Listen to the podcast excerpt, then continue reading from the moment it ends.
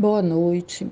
Esse é o Evangelho do Coletivo Girassóis Espíritas pelo Bem Comum, no dia 27 de maio de 2023. Abordaremos o capítulo 11, Amar o próximo como a si mesmo. Instruções dos Espíritos. Caridade para com os criminosos. Prece inicial. Mestre amado Jesus, rogamos neste e em outros tantos momentos tua permissão, teu auxílio e tuas bênçãos para a condução do nosso trabalho.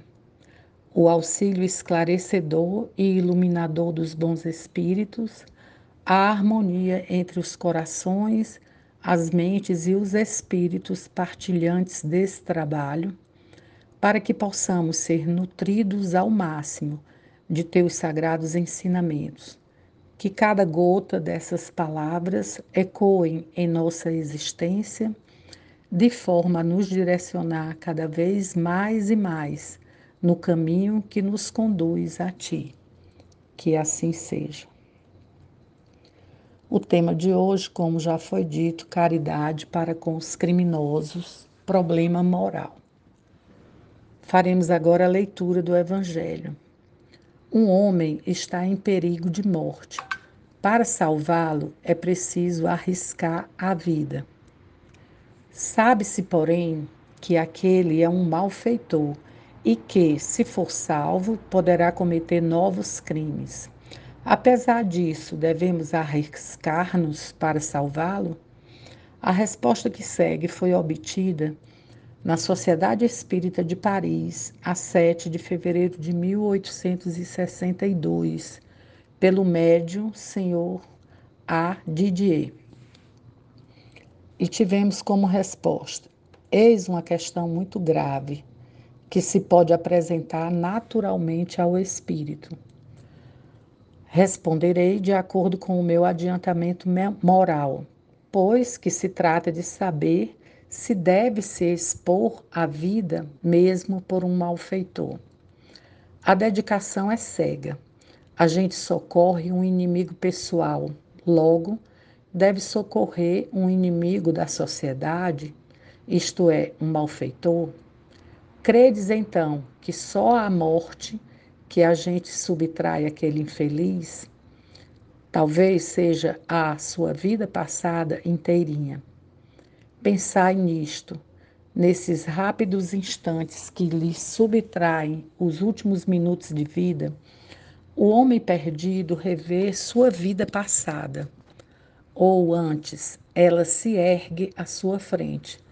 Talvez a morte chegue muito cedo para ele, e a reencarnação talvez seja terrível. Atirai-vos, pois, homens esclarecidos pela ciência espírita Atirai-vos, arrancai-o de sua danação, e talvez então aquele homem, que talvez morresse blasfemando contra vós, se lance em vossos braços. Contudo, não pergunteis se o fará ou não. Lançai-vos, porque salvando obedecereis a essa voz do coração que vos diz: Tu podes salvá-lo, salva-o. Lamenais o espírito que ditou essa comunicação. Agora vamos aos nossos comentários. Este é um dos temas, a caridade com os encarcerados, com os criminosos, de muita atualidade em nossa sociedade e certamente um dos mais polêmicos. A caridade para os criminosos, quando um número considerável de pessoas inclusive integrantes da nossa maior casa legislativa do país, a Câmara Federal, defendem abertamente a pena de morte. Bradam que bandido bom é bandido morto. E esse brado ecoa em uma camada significativa da sociedade, que, diante da falta de assistência geral, da distância do acesso às políticas públicas em que se encontram, são levadas pelo imediatismo, pelo desespero a a encontrarem como solução a estas dores o extermínio radical dessa situação, a eliminarem o mal pela raiz, na morte dos que aparentemente lhe trazem a esta situação desesperadora. Mas onde está mesmo a radicalidade desta situação?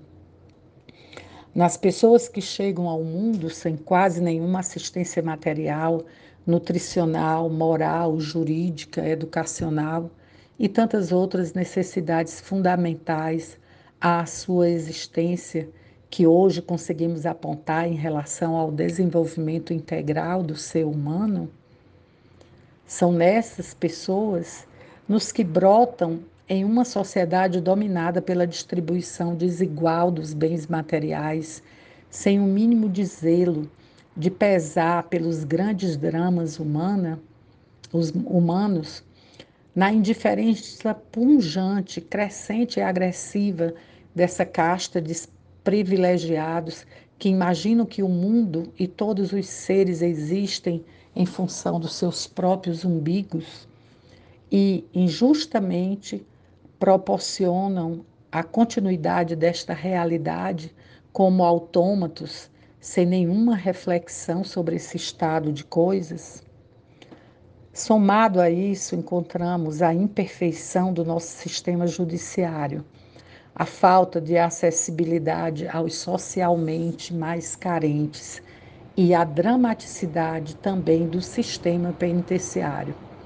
Esses apenas uns, entre outros tantos fatores próprios da nossa realidade material. Que condição esperamos encontrar em seres humanos tão fragilizados a ponto de serem julgados pela maioria de nós que temos teto, comida, escola? Como deixar de considerar essa situação gritante e quando temos também o acesso aos ensinamentos do Cristo, da lei do amor, da fé raciocinada. Estes elementos devem minimamente nos conduzir à reflexão e à ação, de denunciar e também anunciar, como nos ensinou o mestre Paulo Freire, de constatação e de proposição inter e intra-religiosa que materializem aí sim condições humanizadoras, enfim, cristãs, de abordagens e providências a este tema da caridade para com os criminosos. Vamos então à nossa prece final. Mestre amado Jesus, este tema nos faz lembrar também da forma como foste recebido e tratado em nosso mundo quando aqui estiveste materialmente, das calúnias e injustiças sofridas pela tua figura tão profundamente harmoniosa e amorosa. Refletir sobre esse tema é também refletir sobre tua vida entre nós. Reforça tua lição de que quando fazemos aos pequeninos, fazemos a ti nos faz pensar que nada é à toa, principalmente a tua condição de vinda entre nós em uma família pobre, desalentada materialmente, perseguida por valores que, com tua existência, ameaçavam os poderosos da época. Nos coloca também a chama da esperança, chama incandescente e vivificadora nos corações dos humildes e injustiçados. E esta chama, também mobilizadora em nós, originam forças que nos mobilizam a seguir com mais certeza e densidade em nossa fé raciocinada. Levar a tua mensagem de luz, de amor, de coragem, a perseverar no teu caminho, que para nós é verdade e vida nos abençoa, nos acolhe e nos nutre, sempre da chama que nos faz seguir a Ti. Que assim seja.